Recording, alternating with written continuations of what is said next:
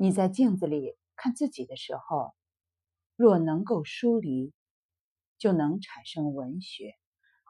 但通常我们无法疏离，我们很容易投射，很容易陶醉，很容易一厢情愿，所以会看到很多的假象。也就是《金刚经》里面讲的，我们一直在观看假象，观看一些梦幻泡影。许多我们自以为了解的事物都可能是假象，譬如说父亲，他可能就是一种假设。什么叫做父亲？要如何去定义？是血缘，还是基因，或是一种角色？父亲同时是一个男人，这个男人是不是也符合我们的假设？这些问题很复杂。往往超过我们的理解。我记得小时候，一到母亲节，就要写一篇作文歌颂母爱。这些文章现在读起来觉得很空洞。我猜想，如果班上有一个人是被母亲虐待的，他会在作文里写出事实，或者依旧歌颂母亲吗？他极有可能会用假象取代真相。因为我们对于假象已经习以为常，当我们破除一些对于人生的假设，有了悟性的看破时，就可以不带成见的去看一切事物，这才是文学的开始。如果心存假设，例如丈夫看到妻子把包包里的东西倒出来，开始唠叨：“你怎么买那么多东西？怎么放的这么乱？”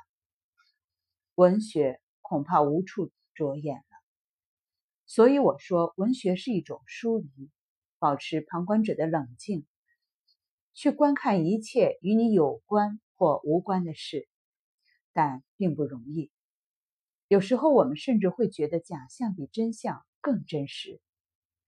小时候，我常听到母亲说：“台湾的水果难吃死了，西安那个水果。”多大多甜！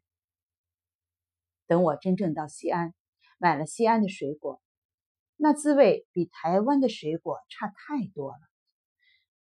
我的母亲在台湾居住了几十年，但因为乡愁，让她把故乡的水果幻想成不可替代的，最后假象就变成了真相。我常在想，要不要告诉母亲，西安的水果？其实很差很差呢，这就是一个文学家要面临的问题。他在文学与人性之间游离，好像有点残酷，但绝对不是冷酷。他是在极热和极冷之间。我常引用《红楼梦》里的一句话形容：“假作真时，真亦假。”把假变成真是一种文学，把真变成假。也是一种文学，就是在游离，不属于任何一者。《红楼梦》之所以成为最伟大的一部小说，因为作者很清楚的游离在真与假之间。有的时候他就是贾宝玉，有时候他不是，有时候他比别人更残酷的看待贾宝玉这个角色。他是在游离，所以成就最了不起的文学。那么，文学的终极关怀到底是什么？我觉得就是人生真相与假象反复的呈现。文学和哲学不一样，哲学是寻找真相，可以一路残酷下去；可是文学常常会有不忍，他不忍时就会假作真，他残酷时就会真亦假，然后让人恍然大悟。我母亲因为离开家乡太久，所以把情感寄托在家乡的水果上。他常说西安的石榴多好多好。他说的不是石榴，是他失去的青春岁月，是他再也见不到的母亲与故乡。所以石榴的象征意境越来越大，越来越甜，越来越不可替代。而他每一次在异乡吃到的水果，都变成憎恨的对象。每一个人身上都有一颗不可替代的石榴吧。我常常问自己，身上背负的石榴是什么？我也会害怕，当幻想越来越美好、越来越大时，有一天我就没有办法面对真相了。小学的作文课上，常常会写母亲、写父亲，我常会想，这个题目是不是太难了？最深的感情，最不容易提笔。朱自清写《背影》的时候，也是在他自己已经非常成熟的状态，所以可以处理亲情中很多复杂的、纠缠的东西。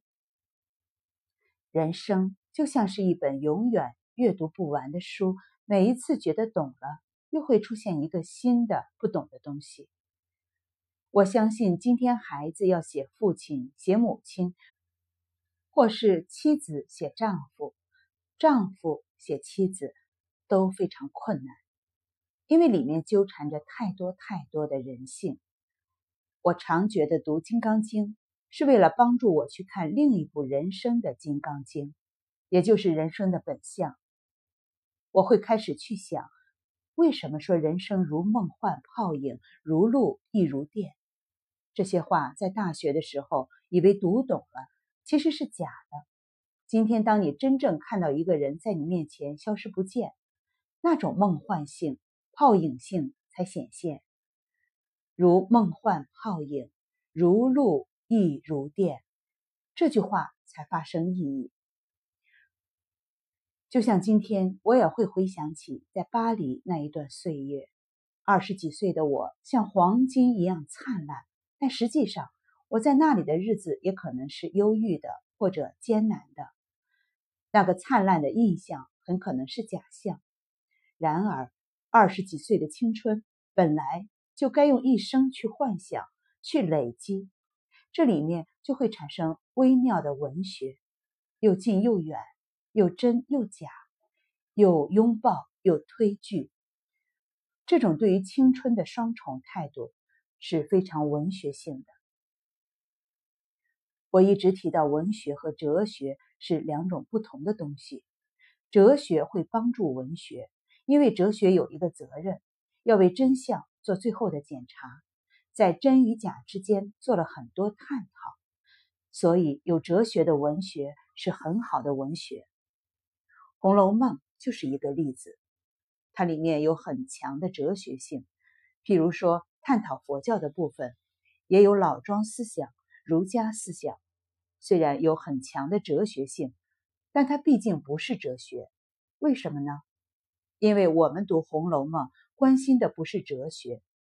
当然，哲学里面也可能有文学，譬如庄子用了很多文学的手法，但他基本上还是直接面对真相。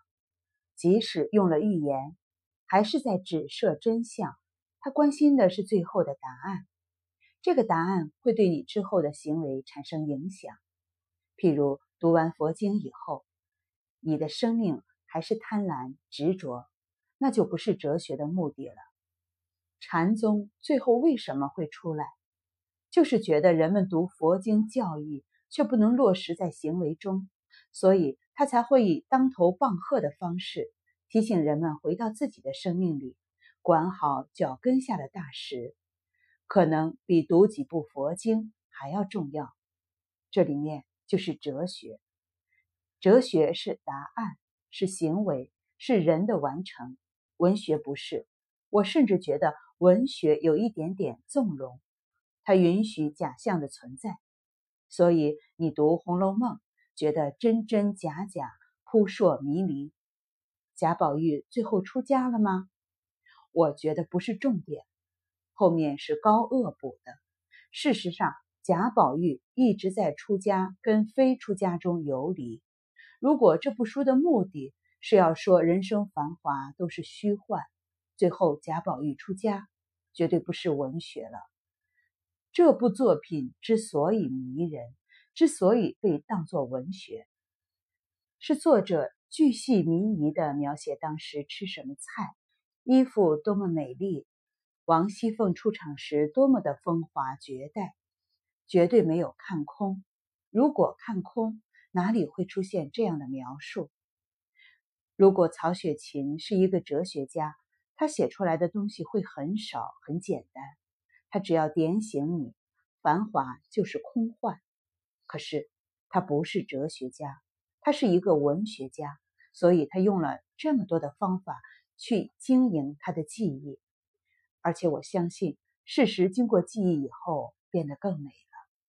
贾宝玉因为曾经过着繁华的日子。以致抄家衰落之后逝去的繁华，变成了我母亲幻想中的石榴，特别甜，特别美。《红楼梦》其实是有一种丹腻，丹腻在假象中，却又会突然醒来，告诉自己说那是假的，那都是空的。这就是我说的游离，在假作真、真亦假之间徘徊不定。这么说吧，如果你关心的是结局、是答案、是目的，你就读哲学；但如果你觉得人生的过程可能比答案还要迷人，你就要读文学。其实，哲学家尼采也说过，人生是一座桥梁，重要的不是目的和结局，而是过程。这就是为什么我们需要文学。当然。哲学是一种本质关怀，文学里一定会有哲学的成分，大概没有一本文学完全没有哲学的吧。《水浒传》有《水浒传》的哲学，《三国演义》有《三国演义》的哲学，《西厢记》有《西厢记》的哲学。每一部书最后都有对于本质的关怀，可是这个本质会被包装在人生的现象里。而不是一个直接的答案，或是口号、教条。我们读《红楼梦》，是不知不觉被繁华空幻这个哲学本质影响。就像鲁迅的形容：“悲凉之物，遍披华林。”这才是文学式的哲学。用一个让你感同身受的场景，经验从繁华到幻灭的种种现象，把假作真。与真亦假的部分粘合在一起，才会变成一篇很动人的文章。所以我相信，一个人在某一个阶段写母爱、父爱会很感人，因为他会写出介于真相与假象之间的创作。譬如，当他在繁忙工作中无法照顾母亲，把母亲送去养老院，他对母亲有非常多的愧疚。虽然他真的很爱母亲。这时候，他的眷恋与愧疚，让他想把母亲接回奉养，又做不到时，他就能好好写一篇文章了。而且写出来的东西会是感人的，因为不是全部假，也不是全部真。